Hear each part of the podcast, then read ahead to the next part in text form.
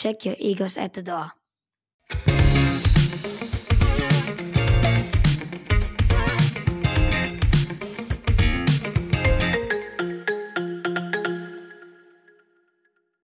Check your egos at the door. Und damit herzlich willkommen zu unserer neuen Podcast-Folge. Hallo Christian. Servus Andi, hi. Hi, hi, hi. Ja, wir starten in eine neue Folge und das Zitat vom Anfang, wir werden ja gleich noch auflösen, wo es herkommt. Der eine oder die andere weiß es vielleicht schon, was uns hier inspiriert hat zu diesem Zitat. Und ich glaube, da kann sich eine ganze Menge darum ableiten lassen. Christian, wie bist du heute hier? Wie geht's dir? Sehr gut geht's mir. Ähm, jetzt muss ich überlegen, wie ich quasi anteasern kann, ohne das Thema zu verraten. Aber ähm, ich, ich kann schon mal so ganz, ganz langsam anteasern. Wir beschäftigen uns heute mit einer Netflix-Doku, die neu rausgekommen ist. Und ähm, ich muss sagen, ich hatte sie mir vor, vor vier Tagen angeschaut und sie hat total viel in mir ausgelöst. Also von businessrelevanten Themen, über die wir vielleicht sprechen können, von Kindheitserinnerungen, von Stars, Alben, berühmten Persönlichkeiten, die früher äh, mindestens, mindestens Idole waren. Und deswegen freue ich mich total auf die, auf die heutige Folge. Und jetzt werfe ich dir den Ball zu und frage, wie es dir geht. Und du hast dann quasi die wunderbare Aufgabe, das Bonbon zu öffnen und sagen, mit was wir uns denn heute beschäftigen. Hm, ja, Trommelwirbel gleich. Ja, womit beschäftigen wir uns? Genau. Also ich habe vor ein paar Wochen eine Doku gesehen, die ist relativ frisch, du hast es gerade gesagt, ne? Und ich dachte so, das passt ja eigentlich perfekt, weil die ist einerseits so catchy mit so viel Pop und äh, du als Pop-Kenner, du wirst uns glaub, wahrscheinlich gleich noch eine ganze Menge dazu sagen können, äh, was da der Ansatzpunkt ist. Also wirklich etwas, wo eine Menge berühmter Persönlichkeiten zusammengekommen sind, um ja, einen Song in die Welt zu bringen, den, glaube ich, auch alle kennen, irgendwie schon mal gehört haben, äh, von der Melodie her kommen, kennen und äh, hat auch den Titel der Podcast-Folge, nee, des Songs letztendlich geprägt und der Netflix-Serie und vielleicht heißt die Podcast-Folge auch so, We Are the World. Und ja, äh, mehr als 40 Sänger sind zusammengekommen, äh, um einen Song zu performen, der Hungerhilfe in Afrika letztendlich unterstützen sollte und ein Charity-Song war. Das war damals wohl relativ famous, weil kurz davor kam andere raus. Das kannst du uns nachher gleich nochmal genauer erklären, wie das Ganze zusammenhängt, Christian. Und ich denke, ähm, einerseits ist die Dokumentation wirklich gut gemacht. Äh, ich finde, die zieht mich wirklich in den Bann. Interessant zu sehen, wie die Charaktere, die man sonst aus anderen Kontexten kennt, da wirklich aufspielen, aber auch miteinander interagieren mit einer ganz besonderen Dynamik. Da können wir gleich nochmal drauf schauen. Natürlich ist es vor diesem Hintergrund auch eine Meisterleistung, ja, so viele, von, so viele berühmte Persönlichkeiten zusammenzubringen. Ähm, also eine organisatorische Herausforderung. Ich finde auch aus einer Leadership-Perspektive eine Herausforderung und inhaltlich popkulturell ein echtes Phänomen. Und äh, darum wird es heute bei uns gehen. We Are the World, die Netflix-Doku, ein bisschen durchgesprochen und ja, mit Bezug auf Business und Kultur angeschaut. Christian, du bist auch direkt reingestiegen. Du hast mir gesagt, boah, das hat mich richtig mitgenommen. Ich kenne die äh, Leute, die da mit dabei sind und so weiter. Was ist bei dir eigentlich ja, so losgegangen als allererstes, als du dann eingestiegen bist in diese Doku? Genau, also äh, ich musste sofort an dieses Event denken. Also dahinter steckt ja äh, ein Event Live Aid 1985. Ähm, mittlerweile muss man sagen Sir Bob Geldof oder Bob Geldof, der damals quasi ähm, gesagt hat, okay, ähm, die Hungersnot, wir müssen etwas dagegen tun. Und ähm, dann sind so mehrere Dinge gleichzeitig passiert. In Europa äh, hat das Ganze gestartet. In, in, Europa gab es Band Aid. Band Aid war quasi ein Zusammenschluss von englischen und irischen Künstlern, die damals ähm, das, ich glaube, bis heute weltberühmte Weihnachtslied Do They Know It's Christmas Time ähm, ähm, gesungen haben. Und äh, da haben sie echt was vorgelegt, wenn man, wenn man mal, ähm, mal schaut, wer da so mitgesungen hat. Also Phil Collins, George Michael, ähm, Bob Geldof selber. Also quasi ähm, ein Wahnsinnscast. Und, ähm, und die Amerikaner haben quasi gesagt, okay, da müssen wir nachziehen, da muss auch was kommen. Und dann ähm, ist Bob Geldof quasi da, äh, zu ähm, ähm, Lionel Richie und Michael Jackson gegangen und hat gesagt, okay, wir brauchen, wir brauchen ja auch was, wir brauchen, wir brauchen, wir brauchen ein Lied. Und die beiden haben dann ähm, ein Lied geschrieben und wenn man dann guckt, sozusagen, wer der Cast war, dann ist es ja so der Wahnsinn. Also wenn man sich für Musikgeschichte interessiert oder wenn man irgendwie Pop, Pop interessiert ist und man liest einfach mal so eine Liste von Bob Dylan, Paul Simon, Michael Jackson, Diana Ross, Tina Turner. Man könnte jetzt die Liste weitermachen. Es waren ja wirklich 40 Künstler. Ähm, dann ist es der schiere Wahnsinn. Und was ich bisher immer so, ich, äh, klar wusste ich, dass es, dass es das Lied da gab. Es hat mich auch irgendwie immer, immer begeistert. Weniger wegen des Liedes selber, sondern schon mehr wegen dieser Zusammenkunft ähm, von Künstlern. Ähm, und was in dieser Doku einfach wahnsinnig herausgekommen ist, unter was für Umständen das Ganze, ähm, das Ganze entstanden ist. Also ich dachte mir, okay, das wird jetzt irgendwie über Monate geplant worden sein und dann haben die sich x-fach getroffen und dann haben die tausendmal ihre, ihre Zeilen eingesungen und äh, ja, und irgendwann war das, war das Lied halt da.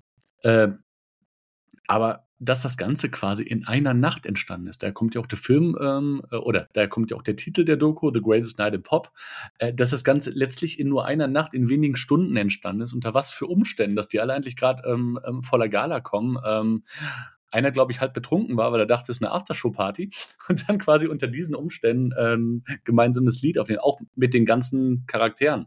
Also äh, äh, du hast mit dem Ego-Zitat angefangen, check your egos out of, äh, oder at the door. Äh, wenn man mal guckt, so Persönlichkeiten, Ray Charles, Stevie Wonder, Bob Dylan, das kommt ja auch da sehr gut rüber in dieser Doku. Da sind durchaus ein paar spannende Persönlichkeiten dabei.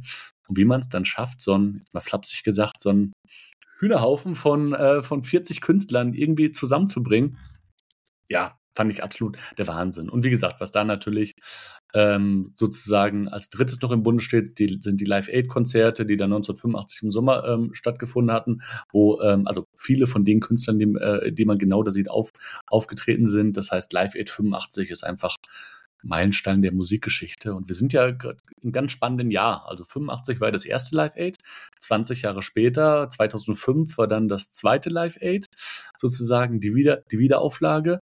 Und theoretisch wäre ja nächstes Jahr wieder, also wenn man nach der Reihenfolge geht, 2025. Ich zumindest habe aber bis jetzt noch nichts mitbekommen, ob es ein Live Aid 25 gibt. Es gab immer so Rumors, aber bis jetzt noch nicht. Das heißt, es hat wahnsinnig viel in mir aufgemacht. Von dem Auftritt von Queen, der, ähm, der beim Live Aid stattgefunden hat, die Künstler, Cindy Lauper, Michael Jackson, Bob Dylan, Paul Simon selber und natürlich auch irgendwie das Lied. Also ohne jetzt mhm. schon mal in mhm. dieses Business-Relevante reinzugehen, das hat es irgendwie alles aufgemacht. Deswegen war es so eine Zeitreise zurück in die Kindheit. Ja, ich glaube, da kann, kann jeder auch so ein Stück weit mitreisen, der das halbwegs erlebt hat, weil der, der Titel ist ja tatsächlich einer, der im Ohr geblieben ist, ob man jetzt Fan ist oder nicht, da kommt man sicherlich nicht dran vorbei. 1985, also ich war sieben Jahre alt, äh, ist schon eine Weile her bei mir. Wie alt warst du, Christian? Minus drei. äh, das war so genau. krass. Also, äh, so als ich wirklich Kind war, habe ich das gar nicht mitbekommen und ich kann mich noch genau daran erinnern, was ich, wann ich, also dieses Lied kannte man natürlich aus dem Radio, aber ich kann mich noch genau daran erinnern, wann ich das erste Mal mit dieser Live-Aid-Thematik im Büro gekommen bin. Es gab so einen CD-Laden, wo ich früher als Kind immer, immer hingegangen bin, wenn ich mein Taschengeld bekommen habe. Und da war ein so eine weiße Box mit so einer goldenen Gitarre drauf und da stand immer Live Aid drauf. Ich wusste nicht, was sich dahinter verbirgt. Die war richtig teuer damals, mit 60 Mark gekostet. Und ich dachte, okay. Und irgendwann habe ich so auf der Rückseite geguckt und da standen halt diese ganzen Künstler drauf. Bruce Springsteen, Michael Jackson, Queen, äh, U2. Und ich dachte, okay, was, was steckt dahinter? Und irgendwann hatte ich dann so, so viel Geld zusammen und habe sie gekauft. Und dann weiß ich noch, das war so mindblowing, weil ich mich dann, also ich habe wirklich, wie gesagt, davon nichts mitbekommen, weil ich einfach nur nicht auf der Welt war.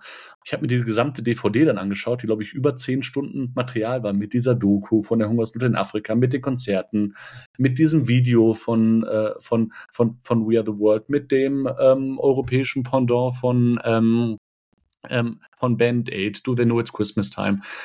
Und da weiß ich noch, wie ich einfach so mit, mit offenem Mund vor dem, ähm, vor dem Fernseher war. Deswegen. Okay. Wahnsinn. Super spannend. Lass uns noch mal einen Schritt zurückgehen. Du sagtest so, ja. naja, und dann kam das irgendwie in den äh, in, in Europa was raus mit diesem ähm, äh, Band-Aid. Und dann haben die in Amerika gedacht, jetzt müssen wir auch mal was machen. Das klingt so ein bisschen nach Competition. Ich glaube, in der Netflix-Doku ja irgendwie mitbekommen zu haben, dass es einen, einen, Ausgangspunkt auch gab bei Harry Belafonte, der irgendwie den Stein ins Rollen brachte, wer gesagt hat, hier, guck mal, Äthiopien, Afrika, da gibt es eine ganze Menge, was schräg ist. Wir sind hier so reich, dort äh, sterben Kinder. Und man muss ja leider sagen, das ist immer noch nicht ganz ähm, aufgelöst, trotz der vielen, vielen äh, ja, der Engagements, die an dieser Stelle stattfanden und später ja dann auch, aber sicherlich ähm, von anderen Investitionen leider noch in den Schatten gestellt wurden, die woanders hinfließen, in Dinge, die jetzt nicht so positiv sind. Aber war es nicht auch so, dass dort der Stein des Anstoßes herkam, also dass äh, davon letztendlich auch die, ja, die Inspiration kam, sich mit diesem Thema näher zu beschäftigen, also als Impuls von Harry Belafonte und dann ging es so ein bisschen los. Wer waren da die Schlüsselpersonen? Und by the way, vielleicht muss ich noch mal sagen, also von meinem Hintergrund, Harry Belafonte ähm, ist ja tatsächlich jemand, der sehr, ähm, der sehr populär war und auch sich tatsächlich für sehr viele Rechte und ähm, ähm ja, Freiheit im wahrsten Sinne des Wortes auch eingesetzt hat mit seiner Musik. Der war ja damals sowohl im West- als auch im Ostblock präsent ja, und äh, wurde auch rezipiert. Äh, das fand ich durchaus interessant. Aber sag doch mal, ähm, ja, was hat denn den Stein ans Rollen gebracht?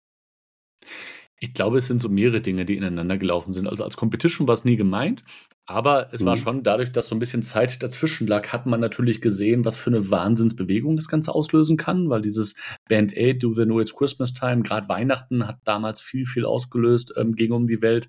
Gleichzeitig aber die Hungersnot, die sich dann immer weiter verschärft hat, auch die Berichterstattung darüber. Das heißt, man hat es auch richtig mitbekommen.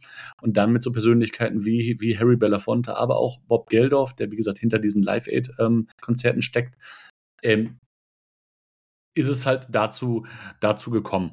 Ähm, und wie gesagt, es war weniger eine, eine Competition, weniger ein Wettbewerb als, boah, schau mal, was das Ganze auslösen kann. Und das, ähm, das müssen wir auch machen. Es war ja auch ganz am Anfang, das kommt ja aus der Doku auch gedacht. Äh, ich glaube, ganz am Anfang war es auch gedacht, dass man quasi ähm, das Ganze ähm, nur mit dunkelhäutigen Künstlern aufnimmt und ja später hat man hat man sozusagen es aufgemacht. Ähm, ganz am Anfang war es, glaube ich, gedacht, dass, äh, dass Harry, Harry Belafonte, Stevie Wonder, Ray Charles, äh, ähm, die waren angedacht und irgendwann hat man gesagt, hey, ähm, lass uns sozusagen ähm, daraus ein USA for, for Africa mhm. machen. Das okay. heißt, das waren so die, so die drei Ströme. Ähm, ich glaube, mhm. Äthiopien war es ja. Ich glaube, es war die Hungersnot yeah. in, in, Äthiopien. Ohne es jetzt zu googeln, meine ich, dass es, dass ja. es das war, zusammen mit Band Aid und zusammen mit Harry Belafonte. Ja, so glaube ich es auch, mich zu erinnern. Genauso war es. Und das Arrangement dieses Films, der jetzt rauskam, natürlich so viele Jahrzehnte später, der formt ein bisschen die Erinnerung darauf und gleichzeitig wirkt es sehr nobel auch, was da geschehen ist. Also es waren ja wirklich alles interessante Persönlichkeiten. Ähm, also es gibt auch ein paar interessante Aspekte bei dem Film, also Dinge, die auch sehr menschlich sind, die uns alle irgendwie beschäftigen und die interessanterweise auch dort auftauchen bei Künstlern, die wir sonst aus einer sehr shiny und Glitzerwelt so kennen, ja, ähm, und diese ganz besondere Dynamik entfalten. Ein Aspekt dabei ist ja sowas wie okay, wie kann man sowas eigentlich organisieren? 40 Leute an einen Ort irgendwie bestellen. Ich meine, damals, wir leben nicht in Zeiten des Internets. Einige von unseren Hörern werden es vielleicht gar nicht mehr kennen. Wir sind ja noch groß geworden. Da gab es eben noch keine äh, Farbfernseher irgendwann mal früher, ja. Und es gab auch noch keine Handys und überhaupt sowas irgendwie ähm, sich, sich digital für sowas verabreden, das ging ja nicht. Und das war ja auch bei diesem äh, Termin so. Es gab irgendwie einen Zeitpunkt, einen Tag, auf den sich alles zugespitzt hat. Und das war eine bestimmte Feier, die stattgefunden hat, eine Preisverleihung. Und ähm, es musste dieser Tag sein, weil ansonsten, wie kriegt man sonst 40 Leute oder mehr als 40 Leute zusammen, die alle super famous sind, teilweise auf Touren gebucht sind und so weiter. Also hier musste ja wirklich jemand mit, ja, mit Fingerspitzengefühl, aber auch einem riesigen Netzwerk irgendwie beisammen sein um das auch organisatorisch möglich zu machen. Und darüber hinaus, es war natürlich nicht so, dass wir jetzt einen Podcast aufnehmen können, ähm, von weit weg, ähm, jetzt irgendwie auch so ein, so, ein, so ein Song dann eingespielt werden kann und irgendwie ineinander gemischt. Nee, das ist alles in einer Nacht entstanden. Ich glaube, das ist noch ein ganz besonderer Aspekt auch an dieser Zeit. Also das Arrangement, die Zeit, die Organisation. Was war das nochmal für ein Event, von dem die da alle eingeladen wurden? Es müssten die American Music Awards gewesen sein. Also ich, ich glaube, es war damals so das Musikevent schlechthin, also wo wirklich alle Künstler vor Ort äh, waren. Ähm, und es hätten ja, also theoretisch hätten es ja sogar noch mehr als 40 sein sollen. Manche sind ja auch nicht gekommen. Also auch da kommen wir vielleicht später. Also ähm, diesen Spruch, check your egos at the door das hat bei vielen funktioniert, ähm, bei manchen aber nicht. Also ohne jetzt genau zu wissen, ob es vielleicht auch noch, auch noch andere Gründe gab. Ich weiß, dass, dass Prince unbedingt hätte noch dabei sein sollen, aber Prince und Michael Jackson war halt damals so ein Ding. Eine der größten Konflikte der Musikgeschichte. Also es hätten ja deutlich mehr sein sollen. Und wie du es gesagt hast, eigentlich unmöglich, die alle an einem Ort ähm, zu kriegen, weil die haben verschiedene Tourneen, die haben vollgepackte Terminkalender, überhaupt von A nach B reisen. War zwar damals schon sehr gut möglich, aber vielleicht noch nicht in der, in der Intensität und in der Dynamik, wie es vielleicht heute möglich ist. Das heißt, ein, ein Riesenaufwand. Somit gab es nur diesen, diesen, diesen einen Abend, weil man wusste, hey, das Event findet statt. Und aber, äh, also, was das noch alles mit sich bringt, das musste ja auch irgendwie geheim bleiben, weil man damals wusste, okay, wenn das Ganze rauskommt, also wenn man weiß, dass diese 40 Künstler in, in einem Raum sind, also zum einen werden die keine Minute ähm, zum Aufnehmen können, zum anderen wird es ein riesiges Chaos der Stadt geben und zum anderen ist es auch ein, ein ganz hohes Sicherheitsrisiko. Das heißt, es musste komplett geheim bleiben. Und das ist natürlich ein Wahnsinn, dass das, äh, dass das funktioniert hat. Und ich finde es auch beeindruckend, wie man dann so diese Aufnahmen von dem American Music Awards sehen, wie halt diese Wahnsinns-Musikshow stattfindet, aber die ganzen Künstler in den Pausen einfach an nichts anderes sind als an Weird World und ihre Textzeilen da austauschen. Also äh, mhm. Wahnsinn. Ja, und die wurden tatsächlich im Anschluss dahin gekarrt. Also man muss sich vorstellen, das ist eine Musikpreisverleihung und äh, 40 Künstler gehen dann irgendwie weg und werden irgendwie dahin gefahren und hinbestellt. Vorher wurden die äh, Tapes entsprechend versendet, sodass die schon mal hören können, wie, diese, wie dieses Lied sich anhört und mit ihrer Textstelle sich da anfreunden können. Und ähm, vielleicht gucken wir an dieser Stelle schon mal auf diesen Aspekt von Führung und Leadership. Das Ganze war ja nur möglich, weil es einen Menschen gab, der zu all diesen Leuten einen Zugang hatte. Das heißt, ähm, wir sind ja beide auch so ein bisschen äh, öfter mal in, in der Zusammenarbeit mit Führungskräften, mit dem Thema Führung, Leadership und so weiter. Und jetzt haben wir hier äh, einen Menschen, der jetzt nicht über Macht oder Anweisung das Ganze irgendwie eingetütet hat, sondern der letztendlich einen riesigen einen riesigen Einfluss auf die Leute haben, einen riesigen Respekt hatte, weil er einerseits aufgrund seines Könnens, aber auch, ich glaube, auch ein Stück weit aufgrund seines Wesens den Zugang zu diesen ganzen, ja, sehr künstlerischen Persönlichkeiten aufgebaut hat, sodass sie seinem Ruf gefolgt sind. Und äh, dieser Mensch, der hieß äh, Quincy Jones, richtig? Genau. Quincy Jones, äh, auch so, wenn man so will, auf dem, auf dem Höhepunkt seines Schaffens, Mitte, Mitte der 80er Jahre, ähm, Musikproduzent, der damals, ähm, ich glaube, es ist drei Jahre her, 1982, war das damals das erfolgreichste oder bis heute ja noch das erfolgreichste Album aller Zeiten, also der Architekt hinter Thriller von, von Michael Jackson und ich meine auch noch hinter zwei, mindestens zwei, drei weiteren Alben ähm, von Michael Jackson. Das heißt, also unter anderem Produzent von, von, von Michael Jackson, aber auch vielen, vielen anderen Künstlern. Und es war so, wenn man in die Musikbranche schaut, warst du der, auf den man geschaut hat. Also wo man wusste, okay, wenn ich ein Album rausbringen will, also wo du wusstest, da wo der sein, ähm, ähm seine Finger im Spiel hat, da wird was Großes daraus. Also, ähm, und du hattest ja dieses Zusammenspiel. Also du hattest da so diesen, diese, diesen Architekt ähm, ähm, ähm, des Liedes im Raum, der sozusagen die Gruppe irgendwie geordnet hat, ähm, dessen Ruf sie gefolgt sind.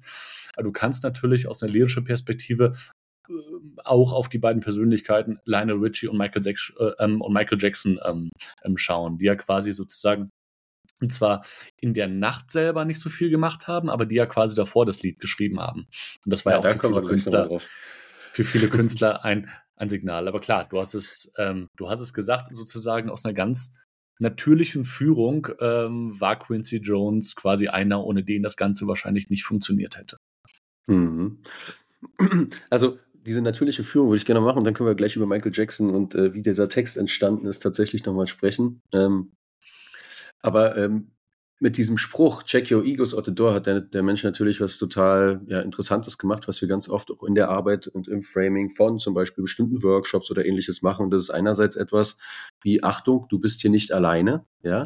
Nimm Rücksicht auch auf andere. Also damit auch ein bestimmtes Framing haben und so vielleicht dieses Dievenhafte, was ja ganz häufig in der Popkultur existiert, Klammer auf, aber auch im normalen Leben. Also wie oft erleben wir es denn eigentlich, dass Leute reinkommen und ein bisschen die Rücksicht, vielleicht auch das Verständnis für andere verlieren. Das meine ich jetzt gar nicht böse, sondern einfach, weil man nicht dran denkt. Insofern ist so ein Framing und so ein Check-in äh, durchaus für einige Kontexte was Gutes. Und zwar dann, wenn alle so ein Stück weit gleichzeitig zum Erfolg dieses ja, dieses Gesamtkunstwerks, kann man ja fast schon sagen, beitragen sollen. Und das ist natürlich, wenn Menschen ihre Perspektiven zusammenbringen, um etwas äh, Schönes in die Welt zu bringen und alle einen Beitrag daran haben, natürlich ein, eine, ein gutes Framing.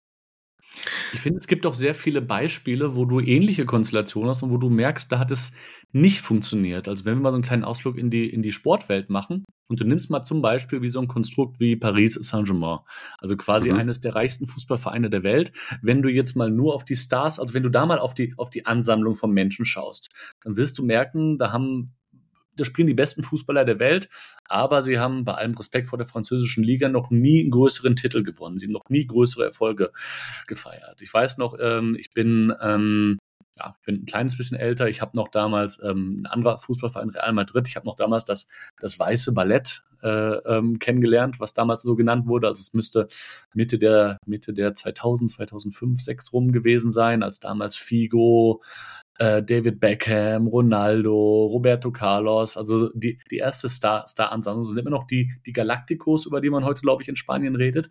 Wenn man mal guckt, die haben nichts gewonnen. So. Also es gibt auch ganz viele Beispiele, wo du ganz viele von den einzelnen Skills äh, äh, perfekte Menschen zusammen hast, die aber, ja, ähm, nie was Produktives oder nie wirklich ähm, vorangekommen sind. Und deswegen, und dieses Check your egos at the door, ich glaube, dass da oft halt genau der Grund eben dabei war. Also vielleicht war einfach ein Fußballteam mit David Beckham, Ronaldo und Figo einfach auch mit den Egos, ähm, ähm, die dahinter stecken, auch Eigeninteresse, wie ich will meine eigene Marke hier noch irgendwie stärken. Vielleicht war es einfach nicht möglich und deswegen wenn man jetzt dieses, dieses, dieses Experiment sieht und man würde mir jetzt sagen, pass auf, heute Abend steckst du keine Ahnung, Adele, Justin Bieber, äh, Ed Sheeran und jetzt nennen wir noch 40 weitere in, ähm, ähm, in einen Raum und die haben genau sechs Stunden Zeit. Ich glaube, ich würde nicht die größte Erfolgswahrscheinlichkeit den Ganzen geben. Und das finde ich, das, das zeigt nochmal, wie das da wirklich funktioniert hat und was für eine beeindruckende Leistung ähm, das ist.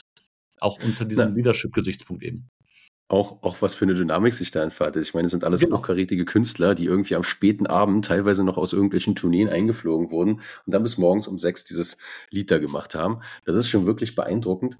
Und auf der anderen Seite könnte man vielleicht auch noch mit ergänzen, da hat sich natürlich auch eine besondere Gruppendynamik ergeben. Also ich glaube, die waren ja alle so auch noch nie auf dem Haufen. Teilweise kannten sie sich schon von vorher, teilweise sind sie auch das erste Mal miteinander in Kontakt gekommen. Bei 40 Leuten natürlich auch nicht, nicht ungewöhnlich.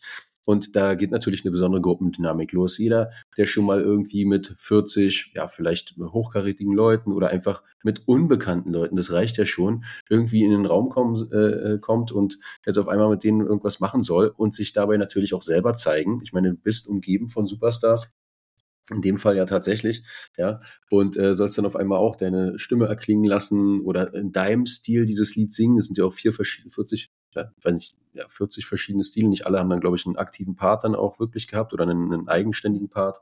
Aber trotzdem natürlich da ähm, dann mitzusingen, das ist natürlich schon nicht ohne. Also jeder, der schon mal irgendwie dann auf einer Bühne sprechen sollte für 40 Leuten einfach so, der weiß, da ist eine gewisse Aufregung dann da. Und interessanterweise ging es den Leuten dann natürlich ganz genauso. Ja, die haben sich ganz äh, erstaunt umgeguckt. Wow, der ist ja wirklich jetzt hier. Und ja, einige waren ja tatsächlich auch ein Stück weit sehr schüchtern. Also das war für mich äh, zum Beispiel interessant zu sehen, dass äh, Michael Jackson, über den wird ja, wurde, wurden ja schon viele Reportagen gedreht, aber auch wie schüchtern er in diesem Kontext war und seine Sachen da eingesungen hat. Und ähm, andere Künstler der an der Stelle äh, ebenso, ja. Ein paar haben. Ich sehr ja. stark mitgesungen, aber zum Beispiel Bob Dylan, ja. Es war so jemand, ein riesiger Künstler, natürlich keiner mit so einer starken Gesangsstimme, der trägt seine Musik ja über andere Ebenen sozusagen auch nach vorne.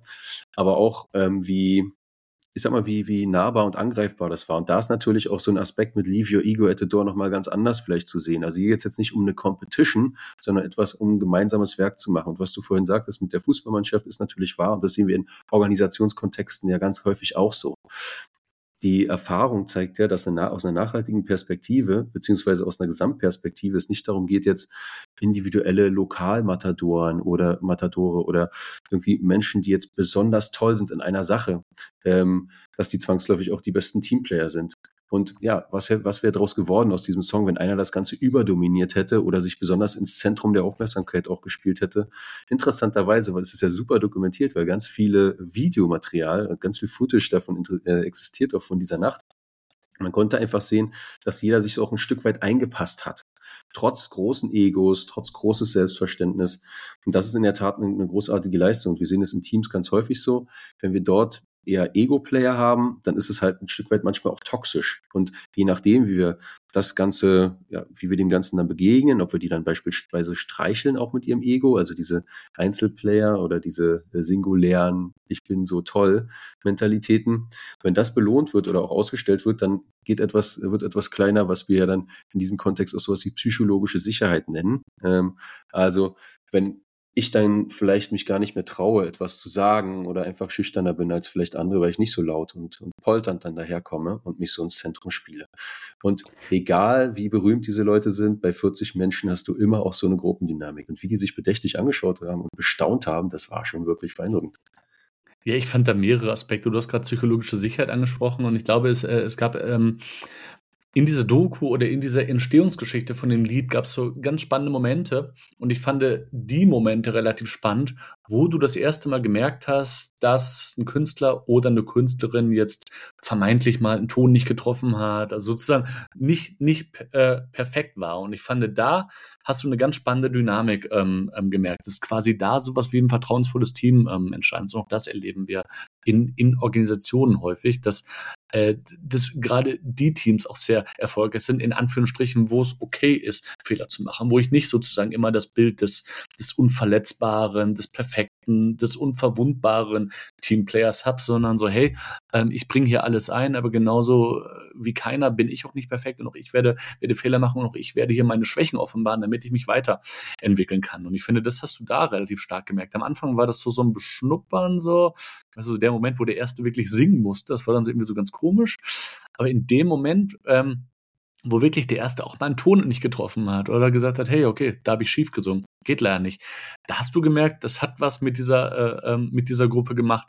Und das fand ich gerade gerade unter diesem Aspekt, wie wichtig psychologische Sicherheit ist, wie wichtig auch eine vertrauensvolle Umgebung sind, damit wir auch, ähm, ähm, auch leisten können. Ich finde, das hast du da wunderbar gemerkt. Plus natürlich, was ich jetzt auch mal wirklich ähm, sagen muss, auch wenn ich jetzt so ein Thema Ausreißer mache, aber du darfst mich danach wieder, wieder einfangen.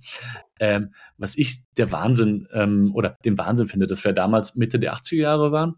Und das heißt damals, äh, wo es quasi sowas wie Social Media noch gar nicht gab, äh, gab es ja damals quasi ähm, Megastars, ähm, die wir gar nicht so kannten, wie wir sie da gesehen haben. Also wir kannten sie damals von Konzerten, von Musikvideos, von Interviews, aber einfach mal zu sehen, wie die dann so zusammenwachsen und keine Ahnung, wie nachts um zwei Uhr, ich weiß nicht, wer es war, Paul Simon mit Michael Jackson einen Burger bestellt und ein Burger da, äh, äh, ähm, da ist. Also das ist so, äh, auch das fand ich nochmal so wahnsinnig, ähm, ähm, so wahnsinnig rührend, weil das war quasi etwas, ähm, was heute ganz normal ist. Also heute durch TikTok, Insta, Facebook ist vollkommen normal, dass wir Justin Bieber beim Starbucks ähm sehen. Aber von diesen Künstlern damals gab es solche Bilder nicht. Das fand ich auch nochmal was. Und deswegen also das gepaart alles miteinander. Du siehst diese ganzen Charaktere in wahnsinnig menschlichen Situationen. Du siehst sie ganz normale Vier ähm, Fehler machen. Du siehst sie sich ganz normal unterhalten. Du siehst auch, auch wie so eine Uhrzeit wie drei Uhr nachts an diesen Menschen zehrt. Das hat sie so wahnsinnig natürlich gezeigt. Ich glaube, es war eins der ähm, Erfolgsrezepte dabei auch. Naja, ich finde, das ist auch etwas, wo wir vielleicht die Überhöhung, die wir sonst solchen äh, popkulturellen Phänomenen oder Menschen so einfach mitgeben, so ein Stück weit zurücknehmen können, wenn wir sowas sehen, weil es sind ja auch ganz normale ja. Menschen. Also die haben auch müssen auch ähm, irgendwie äh, schlafen, auf Toilette, sind mal, haben Liebeskummer, sind irgendwie mal gut drauf, mal nicht gut drauf. Ist halt was ganz Normales. Und ich glaube, sonst unterliegen wir manchmal vielleicht einer gewissen Überhöhung, denken, boah, guck mal, der isst auch einen Burger oder ernährt sich nachts um zwei irgendwie gesund oder nicht gesund. Ja, sind doch eigentlich auch ganz normale Menschen. Ich würde noch mal einmal kurz zurückgehen äh, zu der psychologischen Sicherheit und dann noch ein bisschen darauf kommen, wie das eigentlich geframed wurde. Also dieser Aspekt psychologischer Sicherheit, wie du sagst, die Verletzlichkeit zulassen. Ich meine jetzt müssen wir uns nicht überall mit Samthandschuhen anfassen. Das ist so ein gewisser erwachsener Umgang. Aber wenn ich sagen kann, oh, jetzt ist mir was runtergefallen, jetzt ist mir was kaputt gegangen, das ist natürlich ähm, ein ganz anderer offener Umgang, äh, wenn ich das sagen kann, ohne dass ich die Sorge habe, einen Nachteil fürchten zu müssen, als wenn ich es nicht könnte. Weil dann fange ich ja an in einer Kultur, wo Fehler zum Beispiel nicht erlaubt sind oder ähm, wo wir eher auf Nummer sicher gehen müssen, da verstecken wir natürlich diese Dinge und stellen sozusagen ja, Unzulänglichkeiten oder auch Dinge, die man besser machen kann, gar nicht zur Verfügung. Das heißt, wir haben weniger eigentlich auf dem Tisch, was wir besprechen und gemeinsam untersuchen, verbessern und ähnliches können, weil jeder letztendlich mit dem Rücken, sagen wir, mit dem Rücken an der Wand stehen möchte. Und ähm, hier gab es ein paar Framing-Sachen, die ja äh, gemacht wurden. Das eine war Check Your Ego at the Door, ja, und äh, genau. damit so ein bisschen auch diesen Spirit hinzutragen. Das andere war, ich kann mich erinnern, in der äh, Serie ist es auch, dass äh, Geldorf so zum Beginn sowas nochmal so eine kleine Ansprache gehalten hat. Heute würde man vielleicht sagen, das ist so ein bisschen wie, eine, wie eine Einstimmung. Warum sind wir gerade mhm. hier? Was ist der Sinn und Zweck, warum wir hier zusammenkommen? Es ist eben nicht nur eine Party und Michael Jackson hat ein Lied geschrieben mit Lionel Richie, sondern da ist ja noch ein bisschen was anderes dahinter. Wir sind hier, weil es tatsächlich irgendwo auf der Welt etwas gibt, was nicht schön ist, was schlecht ist, wo Leute hungern, wo Leute sterben. Dafür sind wir gerade hier. Und ich fand, das hat er auch wunderbar tatsächlich ähm, in Worte gefasst und damit tatsächlich, ja, die Leute berührt, die dort waren. Und wir machen jetzt eben nicht hier eine Party, äh, alle miteinander, sondern wir sind hier, das hat tatsächlich einen ernsten Hintergrund. Das fand ich hat nochmal sehr geerdet. Und die Leute haben ja selber auch gesagt an einer anderen Stelle, huch, diese Aufregung, die wir spüren, ja, mit so viel ähm, famous people hier äh, um uns herum, ist so ein bisschen wie Kindergarten erster Tag. Also Genau. Wir starten jetzt hier, und auch das ist sowas Natürliches mit einer Aufregung, und das sollten alle, sollten wir und alle anderen auch sich nochmal mitnehmen, äh, dass ja, diese Aufregung halt was recht Normales ist. Natürlich bei Profis ein bisschen anders, ja. Wenn ich jetzt jeden Tag ein Talkshow-Format irgendwo habe, eine, keine Ahnung, im Radio oder im Fernsehen oder auf YouTube, dann ist es eine andere Aufregung wahrscheinlich als beim ersten Mal, ja, oder wenn Michael Jackson irgendwie vor 10.000 Leuten da spielt oder andere Künstler. Aber das grundsätzliche Element ist gleich und wir unterscheiden uns ja dann doch von diesen Künstlern gar nicht so sehr, äh, wie man es dann am ersten Start denkt. Was ich auch interessant fand, ist, dass ähm, und dann kannst du gleich nochmal wieder einsteigen, was mhm. ich aber super interessant fand auch, weil wir schon über ja, wie, wie arbeitet man in der Gruppe eigentlich zusammen? Es gab ja so ein paar Punkte, wo dann auch 40 Leute sich irgendwie entscheiden mussten, wie sie jetzt weitergehen. Ja, ja genau. Es gab ich weiß, diese eine singen wir Better Days oder singen wir Brighter Days?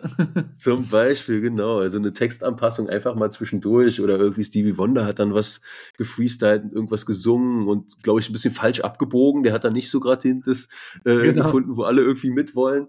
Also das ist natürlich so die, dieser, dieser, dieser tatsächlich spannende Faktor. Wie treffen wir eigentlich eine Entscheidung in der Gruppe und wie kriegen wir das gut hin? Ja, Kann, kannst du dich noch an die Stelle erinnern im, im, in der Doku? Ich meine, es war, äh, ich glaube, es ging darum, Stevie Wonder wollte irgendwas in einer, in einer anderen Sprache singen. Ich weiß gar nicht, was für eine es ja, war. Er ist, genau. so, er ist so sprachlich da so ein bisschen, ähm, ähm, ähm, da so ein bisschen abgewogen. Und dann war so teilweise Verwirrung und dann hat man aber irgendwie gemerkt, okay, das, das führt jetzt hier zu nichts und dann äh, sind sie wieder zurückgebogen. Also ich fand es auch wahnsinnig spannend, ähm, äh, so kleinere Textentscheidungen, ähm, was ich dann auch spannend äh, fand und das waren so, so crucial Moments, finde ich. Einmal hat er, glaube ich, auch irgendwie gesagt, okay, ähm, ich weiß gar nicht mehr, was genau war, aber so, okay, jetzt singen nur die, die quasi diese, diese Tonhöhe singen können. dann weiß mhm. ich, äh, ich, ich glaube, es war, dann hat Bob Dylan immer, immer, immer mitgesungen. Und dann dachte ich, okay, das ist jetzt ein spannender Moment, weil man hat als, als Zuschauer der Doku schon gemerkt, okay, Bob, du passt hier jetzt gerade gar nicht stimmlich rein. Und, äh, und jetzt steht quasi Quincy Jones davor, der dann sagen muss, du, das, nee, du passt da jetzt nicht rein. Und wie er damit umgegangen ist und wie die Gruppe damit, äh, ähm, äh, äh, damit umgegangen ist und was für eine Entscheidung treffen wir denn jetzt, weil ähm, du hast gerade gesagt, Bob Dylan passt mit seiner Stimme nirgendwo rein, weil er sie ganz speziell hat. Das heißt, er hat dann nochmal so einen kleinen Solopart bekommen, irgendwie jetzt auch. Das heißt, das war ja alles andere als schon fertig, als die da alle hingereist sind. Die mussten tausende von diesen Mikro, Mikroentscheidungen ähm, treffen und es, ähm, und, und es ist sich trotzdem ausgegangen. Ja, ohne Ego, weil das ist an der Tür geblieben. Und genau. es gab ja auch eine gute Unterstützung für, ähm, für Bob Dylan da, ne, weil da hat ihm ja Stevie Wonder direkt den Ton vorgesungen. Ist ja auch Wahnsinn, wie der Typ verschiedene Stimmlagen irgendwie dann auf einmal auf Fingerschnitt sozusagen zeigen kann. Und gleichzeitig ja. äh, kann sich auch Bob, Bob Dylan da angreifbar zeigen und auch andere haben ja irgendwie einen Fehler gemacht. Ja, also jemand hat dann äh, irgendwie falsch was gesungen und äh, wie geht man mit so einem Fehler um? Also einerseits, man wurde nicht geblämt an der Stelle, ne? Alle waren so ein bisschen genau. ja, respektvoll miteinander, was natürlich auch dann nicht nur bei einer Person zuzuschreiben ist, sondern tatsächlich die Qualität von dieser Gruppe dann an der Stelle. Ja, und wenn ein Fehler passiert, was macht man dann am ehesten, äh, damit es ganz leicht wird? Was machen Kinder ganz intuitiv, äh, bevor sie vielleicht noch erschrocken gucken, weil sie irgendwie merken, es könnte Ärger von außen kommen. Äh, manchmal fangen sie an zu lachen. Und das war hier auch der Fall. Genau. Ähm, als dann Fehler war und äh, dann man könnte den ja auch wegscherzen. Es ging ja ja nicht um Leben und Tod, sondern um ganz normale Dinge, die einfach bei der Erstellung von so einem Werk nicht geschehen. Und dann kann man natürlich leicht sagen, ach, oh, das war ein Fehler. Äh, habt ihr auch mitbekommen? Ich wollte nur mal gucken, ob jemand merkt. Seid ihr alle noch wach, so nach dem Motto? Ja, genau. Wo einer mal seinen Text vergessen hat oder ich, äh, oder, und das sind ja diese, diese Momente, der insbesondere, also wenn man diese ganzen Rahmenbedingungen sieht, also dieser, dieser, dieser Zeitdruck bis mitten in der Nacht, ähm, ähm, auch so Dinge, die dann passiert sind, dass ähm, dass eine Cindy Lauper ihren ganzen Schmuck absetzen musste, weil sie gemerkt hat, dass, dass ihr Schmuck die ganze Zeit irgendwie den Ton ähm, ähm, ähm zerschribbelt hat. Das waren ja so die Momente, wo du, wo du gemerkt hast, ah, okay, jetzt, ähm, äh, jetzt kommt wieder so ein, wieder so ein Sprung nach vorne, was die Lockheit reinbringt, ähm, weil es die, äh, die Weiterentwicklung vorantreibt. Also überhaupt kein, kein Blaming, auch ein, auch ein Bruce Springsteen, der, glaube ich, hochgradig erkältet rangekommen ist und, und quasi gar keine, gar keine Stimme hatte. Und auch das wurde wunderbar aufgenommen. Also überhaupt kein ich Blaming. Ich dachte, seine Stimme ist immer so. War gut. Sorry. Ja, sie ist auch so, aber ich, äh, aber ich, äh, ich meine mich daran zu erinnern, dass seine Tour irgendwie ähm, ein Abend oder irgendwie am gleichen Tag geendet ist und von seinem Konzert quasi direkt dahin und dann war so eine Mischung, auch so klar, hat er immer eine kratzige Stimme, aber er war dann noch, dann noch erkältet, war heiser und musste daraus quasi etwas, etwas aufnehmen. Und wie du da gemerkt hast, wie sie sich gegenseitig unterstützt haben, wie sie auch genau da dann quasi gefühlt haben, okay, äh, hier müssen wir jetzt ein bisschen aufpassen, weil hier werden wir wahrscheinlich keine 20 Versuche haben, sonst wird er gar keine Stimme mehr haben. Wie ähm, Stevie Wonder in die Bresche gesprungen hat, also äh, ja, mit so einem schwierigen Charakter wie Bob Dylan dann plötzlich schwierig wurde, weil, also gefühlt vom Zusehen hatte, hatte ich so das Gefühl, oh, wenn es jetzt weitergeht, dann wird er irgendwann äh, seine Sachen hinwerfen und sagen, dann macht euren Scheiß alleine. Aber genau in diesem Moment kam dann irgendwie Stevie Wonder rein und hat dann noch ähm, vermittelt. Also ähm, ja, Wahnsinn, was auch die Selbstorganisation ähm, ähm dieser Gruppe gemacht hat, weil das hättest du ja gar nicht managen können. Diese, diese, diese Mikro-Dinge, die dann, diese Mikrodynamiken, die passiert sind, sodass am Ende alle, alle da geblieben sind und dieses Ding dann ähm, entstanden ist. Nee, das kannst du eben nicht zentral managen. Aber wie gesagt, der Rahmen war da und es gab letztendlich drei Aspekte, die da eine Relevanz haben, die auch für viele Teams oder Menschen, die mit anderen Menschen zusammenarbeiten, eine große Rolle spielen können und die letztendlich auch im, im Kontext von psychologischer Sicherheit eine Rolle spielen. Übrigens ein Feld, was Amy Edmondson äh, federführend äh, auch untersucht hat. Also wer sich da ein bisschen schlauer machen will, da lohnt sich das auf jeden Fall zu googeln. Und gleichzeitig, es gibt diese Beziehungen, die sie dort aufgebaut haben oder wieso sie in dieser Nacht so in diese Richtung streben konnten, das könnte man auch auf drei Aspekte zurückführen. Das eine wäre geteilte Ziele. Also ich hatte ja gerade gesagt, das hat mhm. letztendlich auch Bob Geldorf nochmal so ein bisschen gerahmt. Hierum geht's gerade. Ein gemeinsames Wissen auch, ähm, was sie jetzt eigentlich beizutragen haben oder auch worum es geht ein Verständnis von diesem Arbeitsprozess. Ich meine, am Ende waren sie auch alle nicht das erste Mal im Studio, ja. Also die waren schon ein bisschen auch im gewohnten Terrain, aber in diesem Arrangement so mit so vielen Leuten natürlich dann auch nicht mehr. Aber sie haben sich gegenseitig respektiert, ne? Und das ist sicherlich auch ein Aspekt von äh, dem, dass sie das Ego an der Tür gelassen haben. Und ähm, das ist auch eine Forschung, die im, im Bereich dann psychologischer Sicherheit durchaus eine Rolle spielt. Ähm, Cindy Lauper hat da irgendwie gesagt, oh, die, oder der hat selber gestaunt. Ich meine, Cindy Lauper kennen ja wahrscheinlich auch viele von denen, die jetzt hier zuhören, äh, zuhören zumindest. Girls Just Wanna Have Fun. Girls Just Wanna Have Fun. Äh, genau. Darf ja auf kommender 80er-Fahrt nie irgendwie fehlen, ne? Und ähm, genau, also die hat ja irgendwie gesagt, dass, äh, oder sie hat irgendwie gesagt, oh, ich staune hier, mit wem ich hier eigentlich dabei bin. Und Diana Ross, ja, du hast ja gesagt vorhin im Vorgespräch auch, Quincy Jones hat eigentlich seine Ursprünge in, äh, in Motown. Ne? Und das ist genau. nicht auch da, wo Diana Ross ihre Wurzeln hat, letztendlich in dieser Soul-Ära. Ähm, Genau, genau. Äh, ohne es jetzt zu googeln, also wenn wir uns jetzt ganz in die, äh, ähm, in die Nesseln äh, setzen, können wir jetzt sagen, wir haben es einfach nicht gegoogelt, aber ich meine schon, ich meine, dass so sozusagen der Kontakt zu Michael Jackson ähm, entstanden ist, weil die sich ja auch sehr, sehr, sehr, sehr, sehr nah standen, Diana Ross und Michael Jackson, genau. Die ja quasi zum Schluss, ähm, und das ist ja dieses, dieses, dieses Magische an der Nacht, die zum Schluss dann in Tränen ausgebrochen ist, weil sie, glaube ich, in dem Moment realisiert hat, okay, hier ist gerade etwas krasses, magisches passiert, was sich vielleicht so nie wiederholen lässt. Also kannst du auch nochmal so ein, ähm, also irgendwann ist da ja so ein richtiger Flow auch, auch entstanden in dieser Gruppe. Also wo du, hm. klar wusste man am Anfang, okay, also theoretisch jetzt ich will jetzt nicht die Magie rausnehmen, aber theoretisch hätte man noch ganz nüchtern sagen können, eigentlich ist egal, was dabei rauskommt, wenn du diese Namen auf einer CD hast, werden, werden die Leute Denke was schon. Ja. Also, Denke dass daraus ein Erfolg wurde, das ist jetzt nicht das Überraschende. Aber das, was quasi daraus geworden ist, also mit diesem ähm, wirklich musikalischen Meisterwerk auch, also quasi alle diese Stimmlagen aufeinander, ähm, ähm, aufeinander abzustimmen. Es ist ja wirklich so, dass jeder, dass jeder eine Zeile singt und genau das aufeinander abstimmen muss. So völlig unterschiedliche Stimmen wie ähm, Cindy Lauper, Paul Simon, Tina Turner, dann kommt ähm, Duncan Bruce Springsteen mit seiner kratzigen Stimme, dann Ray Charles, Stevie Wonder, Bob Dylan. Das war ja, also nahezu, nahezu unmöglich. Das heißt, dass das alles daraus entstanden ist, plus äh, dieser, dieser Moment der Nacht, ähm, das ist etwas extrem Magisches, was ja nur über so einen, über, über so einen Flow geht. Und hm. das fand ich einen sehr bewegenden Moment, wie das dann quasi zum Schluss so aus, aus Diana Ross ausgebrochen ist. Und du hast es so ein bisschen gerade gerade in der Mitte gesagt. Es hat auch so ein bisschen so diese Stars der 80er, äh, die man quasi nur so als perfekte Inszenierungen kennt, perfekte Bühnenshows, perfektes perfektes Make-up, perf äh, perfektes Cover. Also da sind natürlich gerade so Künstler wie Diana Ross, Michael Jackson wahnsinnig Beispiele, weil halt, weil sie halt sehr perfektionistische Bühnenshows haben. Und gerade die in so einem Moment so verletzlich zu sehen, war war, war, beeindru war beeindruckend. Was ich mich da dann ja. gefragt habe, so, äh, ähm, ähm, so aus einer popkulturellen Beobachtung, wäre sowas heute überhaupt noch möglich? Und ich glaube nicht. Also ich glaube, weil, weil zwei Dinge nicht gehen.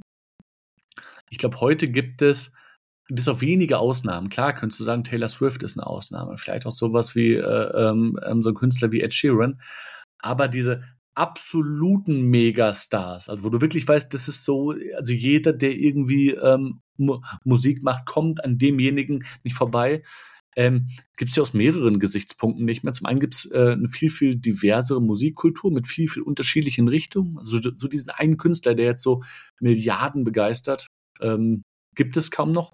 Und zum anderen so diese, diese Stars in diesen Alltagssituationen zu sehen, geht ja, geht ja heute auch nicht mehr, weil du siehst sie sowieso in Alltagssituationen. Also wie eben schon gesagt, du siehst sie sowieso andauernd an irgendwelchen ähm, äh, Insta-Live, wie sie einen Burger essen oder wie sie mit ihrem Hund Gassi gehen. Das heißt, das geht heute gar nicht mehr so. Und deswegen, ähm, also irgendwie, also von der Kindheitsbrille fand ich so ein bisschen schade, weil als Kind fand ich es so immer cool, dass, dass es das gibt, aber irgendwie, wenn man dann so sich mit Biografien beschäftigt, vielleicht auch nicht so ganz gesund. Ähm, ähm, aber umso beeindruckender fand ich es auch nochmal, das zu sehen, weil ich glaube, das ist auch ein Stück weit Zeitgeschichte, was in den 80ern möglich war. Ich weiß nicht, was du denkst, aber ich denke, sowas wäre heute in der Form popkulturell gar nicht mehr möglich. Also ich stelle mir das durchaus vor. Ich kann mir vorstellen, dass viele Leute aus verschiedenen Genres durchaus zusammenkommen und eben die Herausforderung oder das zu meistern in unserem Kontext der Zeit wäre natürlich ähnlich spannend. Die kommen dann vielleicht aus unterschiedlichen Musikstilen, haben eine unterschiedliche Fanbase. Aber die Herausforderung, 30 von ja, so einen Größen, und da gibt es ja durchaus auch welche, mhm. ja, ähm, die ich wahrscheinlich gar nicht kenne, die du wahrscheinlich besser kennst als ich, aber die man auch zusammenbringen könnte und für einen guten Zweck irgendwie vereint. Ähm, und ja, dazu bringt, zusammenzubringen. Ich glaube, es ist ungleich leichter, ja, weil du natürlich ganz andere Möglichkeiten hast, ähm, die ja, technisch irgendwie zusammenzubringen. Und die müssen ja gar nicht mehr an einem Ort jetzt zwingend sein, um sowas irgendwie aufzubauen, ja. Insofern sind die Hürden da ein bisschen anders. Aber die Vielfalt, die uns die heutige Zeit beschert, auch was jetzt popkulturelle Phänomene angeht, unterschiedliche Musikstile und ja, Mini-Nischen sozusagen. Also da gibt es eine ganze Menge an diversen tatsächlich Themen. Und wenn das dort gelingen würde, übergreifend oder Branchen, ähm, ähm, ähm ja, genreübergreifend sozusagen zusammenzukommen und für einen guten Zweck was aufzunehmen, könnte ich mir das schon vorstellen, dass das auch auf jeden Fall äh, gut ist. Und Sie haben es ja am Ende dieser Doku zusammengefasst. Am Ende war das befriedigend, etwas äh, Gemeinsames geschafft zu haben und so einen Moment auch zu erleben. Diana Ross hat deswegen ja auch so ein bisschen geweint, ja, weil sie sagt, dieser Moment ist eigentlich weg. Und was ich auch spannend fand, ist sie dann auch, dass sie gesagt hat, ja, die Beobachtung ist ja dann tatsächlich, du bist in diesem Studio, das sagte dann, glaube ich, ähm, am Ende äh, wurde es im Abspann gesagt, du bist in diesem Studio und du weißt, hier wurde das Ganze aufgenommen, aber ohne die Menschen ist so ein bisschen die Energie, der Geist auch da weg. Ja, das ist mir auch schon mal so gegangen. Ich hatte ähm, in meinen frühen äh, frühen Berufsjahr äh, ne, mit einem Team gemeinsam so Releases gebaut am Wochenende. Da gab es noch nicht so richtig diese technischen Möglichkeiten, wie die heute hatten und man musste äh, technisch relativ aufwendig kurz nach der äh, Jahrtausendwende dann bestimmte Datenbanken dort äh, ähm, hinstellen und die Leute mussten teilweise von zu Hause, aber viele auch am Wochenende dann in die Firma, um das Ganze so herzustellen und sicher so eine Plattform zu updaten.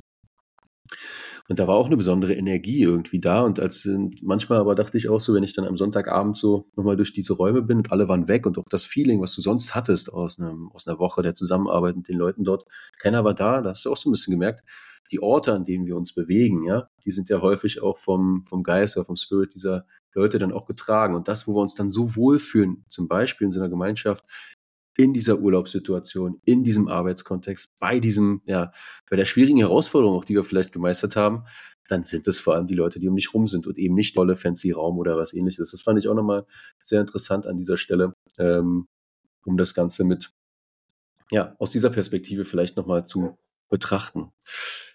Christian, ähm, eine Sache vielleicht nochmal, wenn du jetzt auf diese, auf dieses popkulturelle Phänomen nochmal schaust, was würdest du sagen, was ist denn so ein, hm, sagen, was, was würdest du sagen, wieso sollten denn unsere Kinder auch diese Doku vielleicht mal anschauen? Also ich meine, es ist ja, wie du sagst, ne, es ist aus unserer Zeit so, was sollten Leute, junge Leute ähm, irgendwie, die sich sowas anschauen, was könnten die vielleicht dann nochmal für sich rausziehen? Weil natürlich ist es was für die Kinder der 70er, 80er Jahre irgendwie, die noch ein bisschen diesen Sound im Ohr haben. Die, die Bedeutung dieser Künstler, die für dich aus dieser CD mit dieser goldenen Gitarre und so weiter drauf waren, die ist ja gar nicht so für die Leute. Warum könnte es trotzdem für jemanden was sein, der ja gar keinen Bezug zu diesen Künstlern hat. Ja. Also hier gibt es ja mehrere Perspektiven. Einmal gibt es jetzt, ich sag mal, die musikalische, popkulturelle und einmal die in Anführungsstrichen vielleicht Arbeitskontext, ähm, Businesspunkte, die du, die du schon angesprochen hast. Ähm, also natürlich der Musikfan in mir sagt, egal ob ich jetzt Ed Sheeran, Justin Timberlake, Taylor Swift, äh, so kann ich sagen, man sollte es mal deswegen anschauen, weil da die musikalischen Väter und, und die musikalischen Mütter quasi, quasi drin sind. Und auch das finde ich, ähm, wenn man sagt, so, so zeitvoll wie Musik ist, so zeitlos ist sie auch. Und ich finde, wenn du so in diesen Pausen irgendwie so mitkriegst, wie so ähm, Stevie Wonder dann so vor sich hin jammt oder vor sich hin singt und du denkst, hey, okay, ist jetzt gar nicht so, gar nicht so unähnlich, wie wir heute auch ähm, Musik wahrnehmen. Also das quasi so, was sind so die Geburtsstunden von viel Musikrichtung heute? Das finde ich ein sehr spannendes Phänomen. Ähm, dann natürlich auch, wie gesagt, wenn man ähm, gerade vielleicht so, sozusagen aufgrund des Alters noch nicht mit dieser Zeit in, in Berührung waren, finde ich es auch aus so einem Social-Media-Phänomen relativ spannend zu sehen. Also sich quasi mal eine Welt vorzustellen, in der es TikTok, Insta, Facebook nicht gibt das quasi eine Sensation war, was da gerade passiert ist. Ähm, auch diese Stars gerade in diesen privaten Kontexten ähm, ähm, zu sehen, wie die selber quasi voneinander begeistert waren, sich so zu sehen, weil sie sich so nicht kannten. Also ähm, ist, ist glaube ich, so ein bisschen so wie, als ob das ganze Hollywood wäre. Also als, als ob irgendein Hollywood-Regisseur jetzt so gesagt hätte, lass uns mal einen Film drehen, in der wir so tun, als ob es Social Media nicht geben würde. Mhm. Und ich mhm. glaube, es wäre ein ziemlich, das wäre ein ziemlich, das wäre ein ziemlich erfolgreicher Film. Also wenn wir quasi, lass uns mal das Jahr 2024 denken und es gibt kein Social Media und es gibt und es gibt ähm, ähm, ähm, und es gibt kein und es gibt kein Internet. Und so ähnlich ist es ist es da ja auch. Ähm, das heißt, die Doku behandelt viele Effekte, sowohl, ähm, sowohl zwischenmenschlich als auch musikalisch, in einer Welt, in der es das Ganze nicht gab. Mhm. Und ich finde, deswegen ist es total lohnenswert, ähm, ähm sich das Ganze mal, ähm, mal anzuschauen. Und natürlich auch irgendwie, jetzt können wir natürlich auch wieder eine kleine Brücke ähm, ähm, zu letztem Mal ähm, machen. Wir haben letzte Mal, auch wenn es jetzt ein bisschen dahergeholt ist, die Brücke, wir haben letzten Mal über dieses Thema Reality-Formate, was passiert, wenn viele Leute ähm, auf engen Raum sind. Auch das fand ich mal so spannend, wie die dann um 85 anfangen anzuzicken. Also hm. da ist ja dieses Schlüsselloch-Prinzip auch wieder voll, voll aufgegangen. Also ja, genau also popkulturell unsere Väter und Mütter zu sehen, ähm, ähm, das Schlüssellochprinzip, ähm, dieses gesamte Thema eine Welt ohne, ohne Social Media, wie ist Musik entstanden und natürlich auch, und ich finde, das ist ein total zeitloses Thema, auf was wir jetzt gar nicht so viel eingegangen sind, wie dieser Song geschrieben wurde. Also ein Entstehungsprozess. Da wollte ich gleich nochmal drauf kommen. So ein künstlerischer Prozess auch. Von so einem, jetzt sage ich es mal flapsig, Spielkind wie Michael Jackson, der nebenbei mit einer Schlange spielt und dann, dann ein bisschen schnipst und dann kommt, oh ja, the world. Das äh, ist ja der Wahnsinn. Das ist Kreativität at its best. Ich würde vielleicht noch eine Sache ergänzen, die unsere Kinder auch noch mitnehmen könnten, nämlich äh, sich tatsächlich für so ein gemeinsames Ziel einsetzen und irgendwie einen Beitrag zu leisten für was, was tatsächlich wir viel mehr haben und dann anderen mit zur Verfügung stellen können. Ich glaube, da gibt es immer noch eine diese Schieflage und dafür haben sich diese Leute ja auch zusammengestellt. Die haben jetzt ihre Musik dazu gespendet sozusagen, ja, aber äh, tatsächlich sich für einen guten Zweck äh, da getroffen. Das ist äh, durchaus sehr beachtenswert. Was man ja auch sagen muss, äh, sorry, ja. Äh, also die Künstler sozusagen kriegen, kriegen den gesamten Fame, aber was ja in der Doku auch rausgekommen ist, alle, die an diesem Song mitgewirkt haben, Kamera haben, gehalten, äh, Kamera eingestellt. Licht, da hat keiner, da hat keiner einen Cent dran verdient. Eigentlich müssten doch aus den Tantiemen auch immer noch Gelder jetzt Richtung Afrika fließen, oder? Ich meine, das Lied wird ja immer noch gespielt und so weiter, spielt bestimmt noch irgendetwas ein. Es also absolut. Noch, es, ja, es wird zum Schluss der Doku auch, ähm, ähm, auch kurz eingeblendet, wie viel das Lied ja, das ähm, eingenommen hat. Jetzt ist es relativ schwer, das miteinander zu vergleichen, weil heute über Musik viel, viel zugänglicher ist. Deswegen kannst du den Erfolg vom Lied von 85 nicht mit heute vergleichen. Äh, das Ganze wurde, glaube ich, so ein bisschen versucht, zu, zu äh, so, sozusagen Zeit zu bereinigen. Und ich glaube, wenn man es danach nimmt, wäre es quasi eines der erfolgreichsten Lieder aller Zeiten. Ist es mhm. auch sowieso, aber wenn man dann noch diese Zeitkomponenten vergleicht, und ja, das, das wirft heute immer noch wahnsinnig viel ab. Ja, und wahrscheinlich gibt es bald Remixe davon. Ich könnte mir gut vorstellen, dass aus verschiedenen Musikgenres auch das irgendwie reingemixt oder geremixt wird oder zumindest für einen. Für gibt es ja teilweise schon. Ja, ja, okay. ja, also ich weiß nicht, ob es von We Are the World geht oder von diesem Pendant äh, der englischen und, ähm, und irischen Künstler von dem Band 8, Do They Know It's Christmas Time. ähm, ist das Ganze mal wiederholt worden. Ich weiß gar nicht, wer genau dabei war. Was war so die Zeit? Da war irgendwie Justin Bieber, Westlife. Äh, ich wollte es gar nicht also so hoch hängen. Ich wollte es gar nicht so hoch hängen. Ich dachte tatsächlich, Kinder können tatsächlich auch kreativ werden mit den Möglichkeiten, so. die sie jetzt haben und da selber Remixe draus machen und das sozusagen reinbringen. Absolut. Und keine Ahnung, vielleicht Absolut. tanzen dann die Fortnite-Charaktere danach oder so, ja.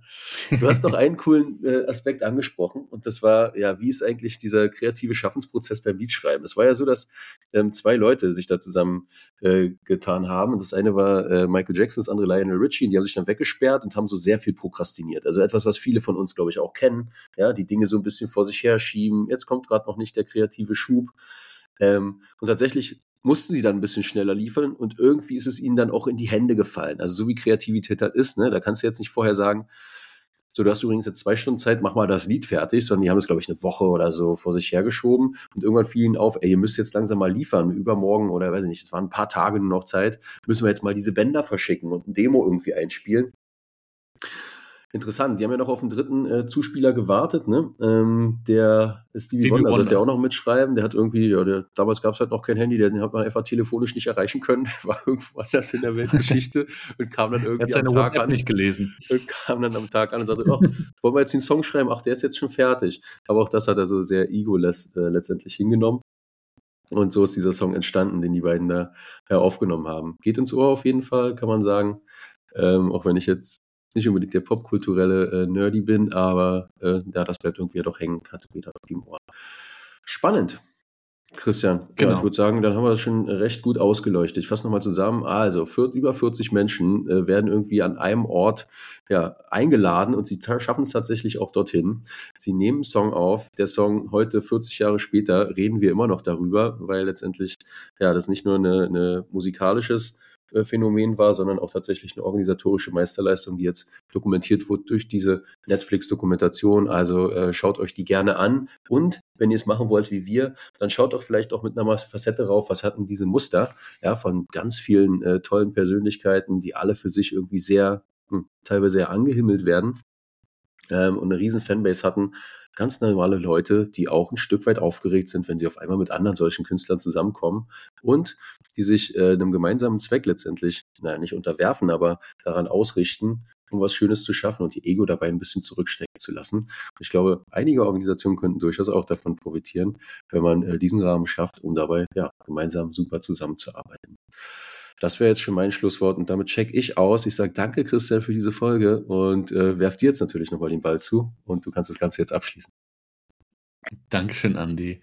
Gibt gar nicht so viel ergänzend zu mir äh, von meiner Seite. Also schaut es euch an. Andi hat eigentlich alle, alle Aspekte genannt. Wie gesagt, der Titel nochmal, The Greatest Night im Pop, heißt es, glaube ich, auf, auf Netflix. Ähm, und genau, damit bedanken wir uns fürs Zuhören. Ähm, freuen uns jetzt schon auf die nächste Folge, wo wir ein weiteres Phänomen beleuchten werden, was wir jetzt noch nicht verraten werden.